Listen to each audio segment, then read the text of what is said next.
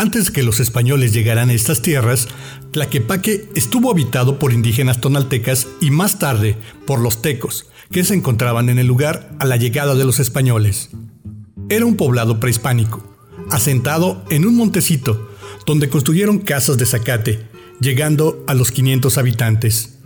En 1548, el poblado recibió el nombre de San Pedro, por sugerencia de Fray Antonio de Segovia, y durante la época colonial y todo el siglo XIX solo se le conoció con ese nombre. Desde la segunda mitad del siglo XVI adquirió el carácter de corregimiento, sujeto a la jurisdicción de la ciudad de Guadalajara. No sería hasta un poco más de tres siglos después, por allá en 1884, que las hermanas Josefa y Francisca Martínez Negrete se dan la labor de comprar todas las fincas que había en la manzana para iniciar la labor de la construcción del Hospital del Refugio, por cuestiones de devoción hacia la Virgen del Refugio. Un año después, Fray Luis G. Argüello asume la labor del diseño y la construcción de este noble edificio, que habría de durar ocho años para entrar en funciones como nosocomio.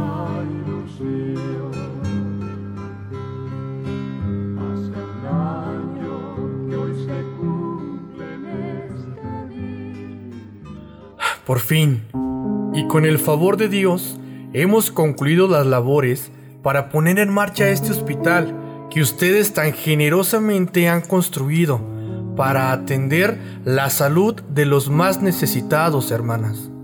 Era nuestro deber, como buenas cristianas, regresarle un poco a nuestra gente de lo que Dios tan gentilmente nos ha concedido. ¿Verdad, Francisca?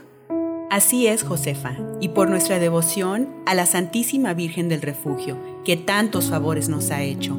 Es por eso que debemos corresponder con amor hacia nuestros semejantes pues me alegra que sus corazones llenos de bondad así lo expresen. Y como representante de la Iglesia, también he hecho ya las gestiones para nuestras autoridades eclesiásticas, para recibir el apoyo necesario y contar con la asistencia de las hermanas Josefinas, quienes han dedicado sus votos al servicio y a la enseñanza. Hoy mismo hablaré con la hermana Clara, para que se haga lo necesario y estén aquí a la brevedad. Muchas gracias, Padre. Que Dios se lo pague. Estaremos muy contentas de ver cómo inicia labores este hospital. Y que mejor al mando de la hermana Clara de Jesús Dubois, que ha dedicado su vida al auxilio del enfermo en Europa, Estados Unidos y ahora aquí, en nuestro hospital. Sí, Padre, gracias por su gran labor y por atender siempre las necesidades de los feligreses. Usted siempre ha procurado lo mejor para nuestra comunidad. Es a Dios a quien hay que agradecer, hijas. Todo es parte de su plan divino, y con sus favores habremos de ayudar a muchos de nuestros hermanos que viven una vida de privaciones y no tienen a veces un pan que llevarse a la boca.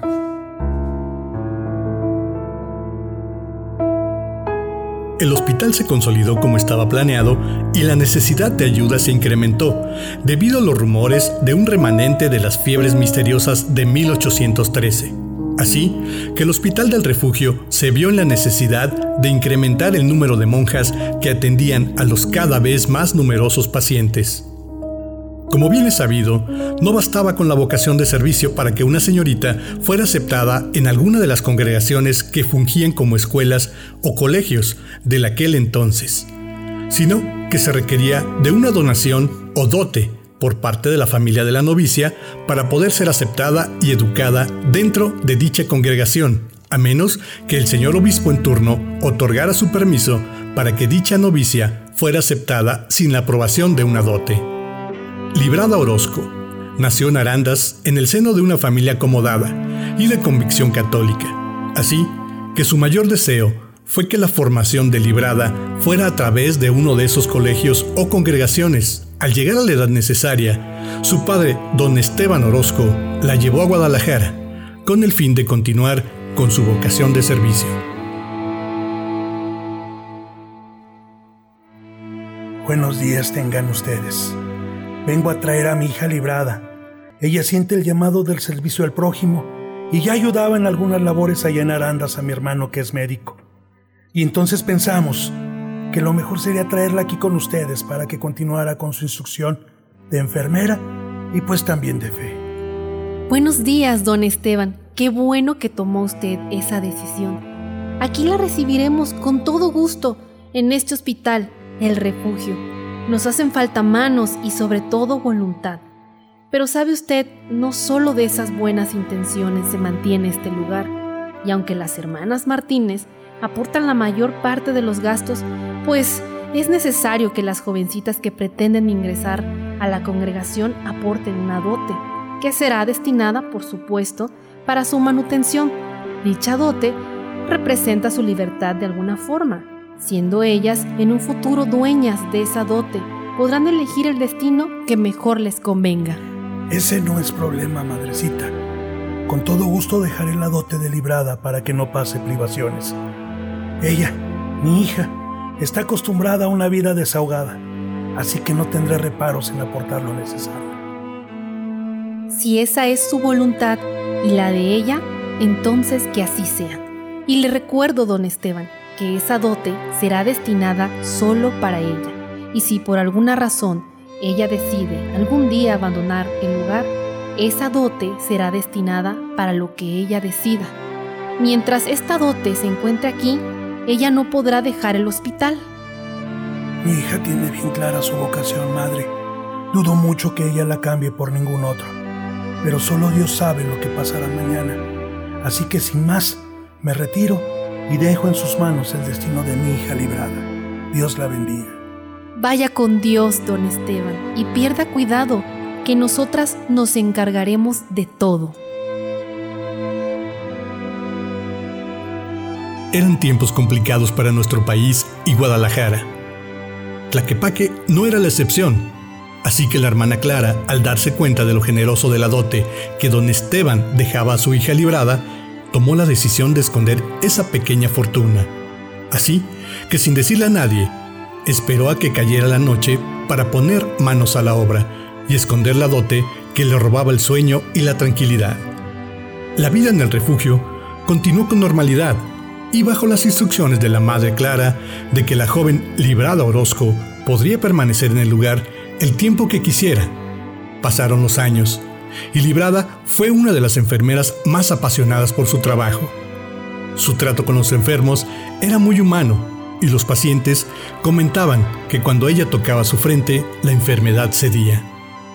Años más tarde, la madre Clara fallece, llevándose con ella el secreto de dónde había sido enterrada la dote de Librada Orozco.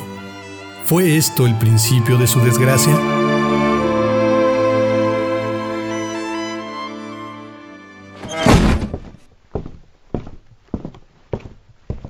Padre, Qué bueno que vino usted a visitarme. Ahora que ha fallecido la madre Clara, han cambiado muchas cosas aquí en el hospital y yo no estoy segura de querer continuar con mi labor en este lugar.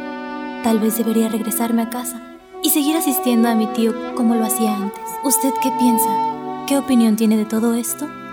Yo creo que tal vez debas de seguir aquí por un tiempo. La madre Clara confiaba en ti y creo que estás desempeñando una labor fundamental para la atención de los pacientes, hija. Tú sabes que te extrañamos en casa, pero primero está atender el llamado de Dios y de la fe. Como usted me diga, Padre. Y si usted considera que es mejor que siga aquí, así será.